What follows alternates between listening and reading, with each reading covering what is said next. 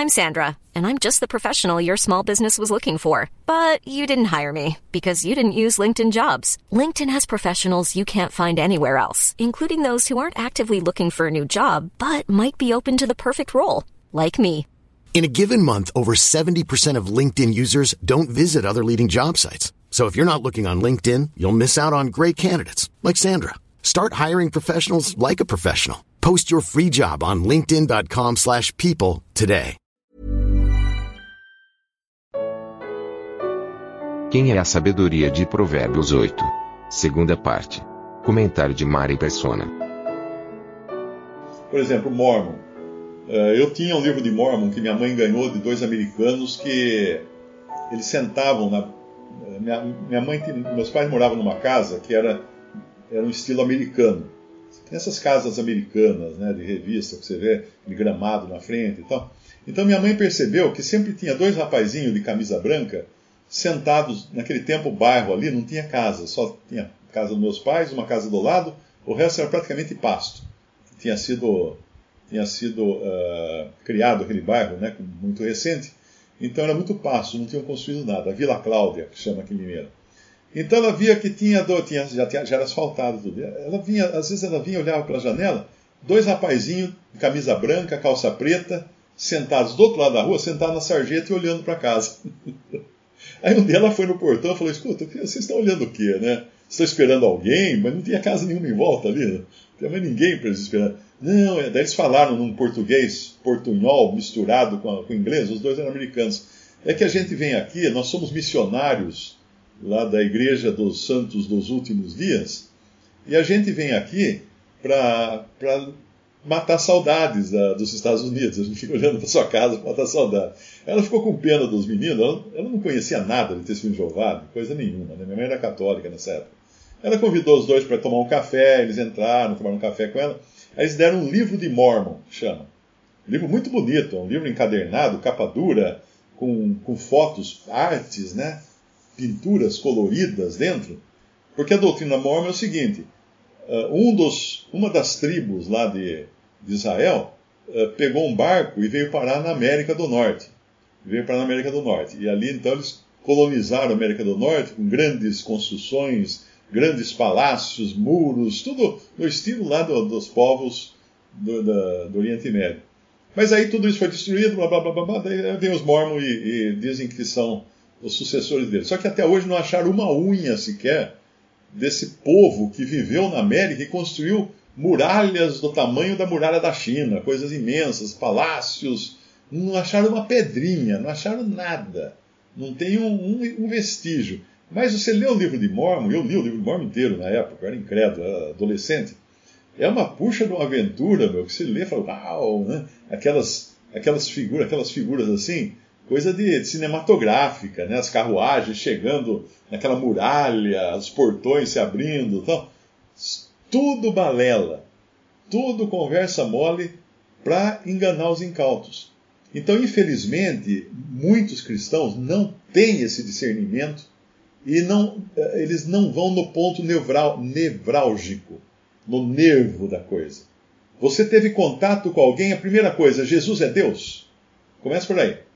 Eu estava uma vez, eu tinha uma livraria aqui em Limeira, uma livraria cristã, que eu abri um escritório de arquitetura e sobrou uma, uma sala na frente.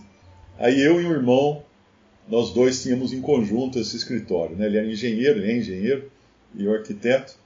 E na frente ficava ali para vender Bíblia, disco, LP, aquelas coisas. Livros, né?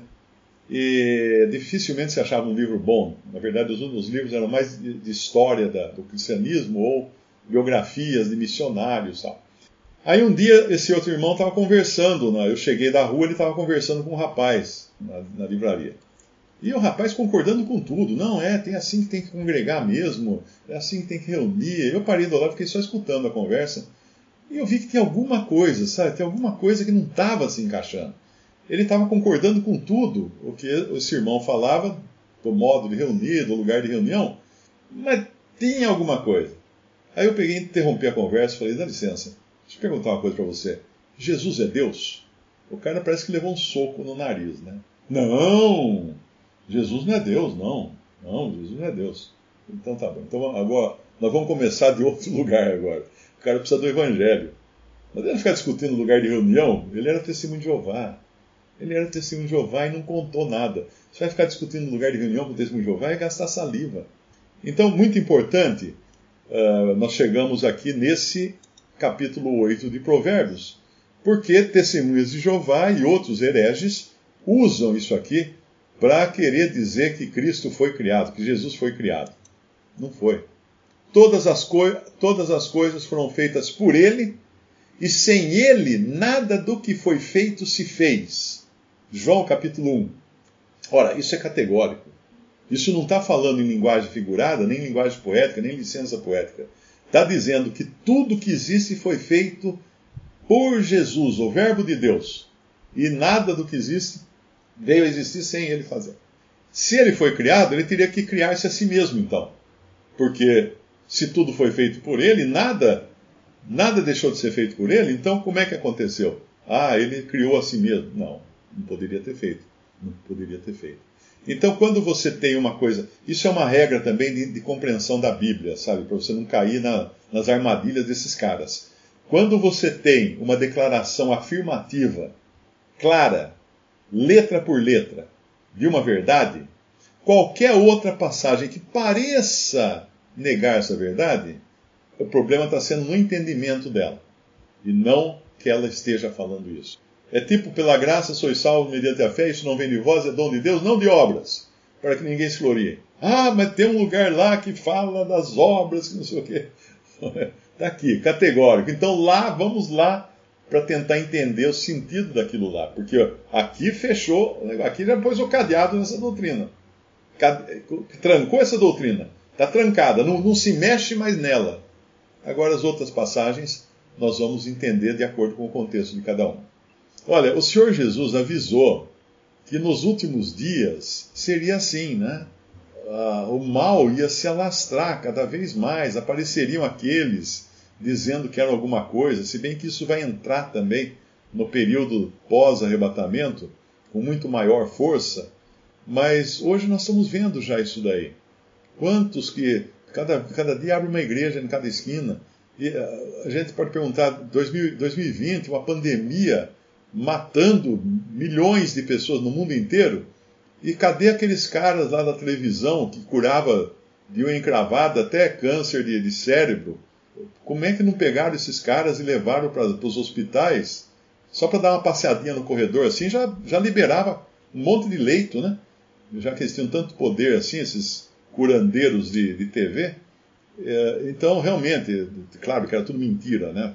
Tudo. Até aquele João, João de Deus, né, que tem o nome de Deus no nome dele, está preso também por pedofilia, por uh, crimes sexuais. Então, quando a gente entende o Evangelho, é uma blindagem você escuta uma, uma coisa, ou seja, primeira coisa, essa não é a voz do meu pastor. Porque o verdadeiro cristão, ele ganha, ele ganha um instinto espiritual, vamos falar assim, para reconhecer a voz do pastor e reconhecer aquela que não é a voz do pastor. Ele fala assim: tem alguma coisa que não está tá, não tá dando certo, não está soando bem. E aí, para testar isso, para provar isso, é, é, é começar pela divindade de Cristo. Cristo é Deus? Cristo foi criado? Né? Nem precisa discutir lugar de reunião, igreja, doutrinas da igreja, coisas que são para crentes, porque não são crentes, não são cristãos. São pessoas que criaram uma religião, uma doutrina satânica e enfeitaram com, com um floreado cristão para serem aceitas pelos cristãos. É o que fez o próprio Allan Kardec, uh, num livro dele, ele conta a técnica dele. Ele disse que quando ele, quando ele trouxe do Oriente essas doutrinas de reencarnação, ele percebeu que elas não seriam aceitas pelo Ocidente, porque os ocidentais achavam que os orientais eram atrasados e tudo mais. Então o que ele fez? Ele incorporou cristianismo nas suas doutrinas. Ele transformou toda a doutrina reencarnacionista em linguagem cristã. Ele escreveu o Evangelho segundo Allan Kardec para ser melhor digerido pela civilização ocidental. Olha o truque dele. Ele, basicamente ele falou: eu, eu cheguei aqui, eu sou um lobo Mas eles não iam aceitar um lobo, então eu pus uma pele de cordeiro em cima de mim.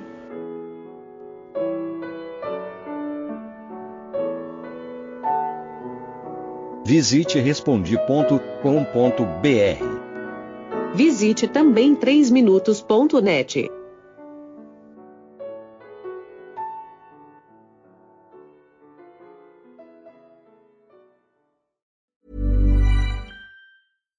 deserves the best, and there's no better place to shop for Mother's Day than Whole Foods Market. They're your destination for unbeatable savings, from premium gifts to show-stopping flowers and irresistible desserts. Start by saving 33% with Prime on all body care and candles. Then get a 15-stem bunch of tulips for just $9.99 each with Prime. Round out Mom's menu with festive rosé, irresistible berry chantilly cake, and more special treats. Come celebrate Mother's Day at Whole Foods Market.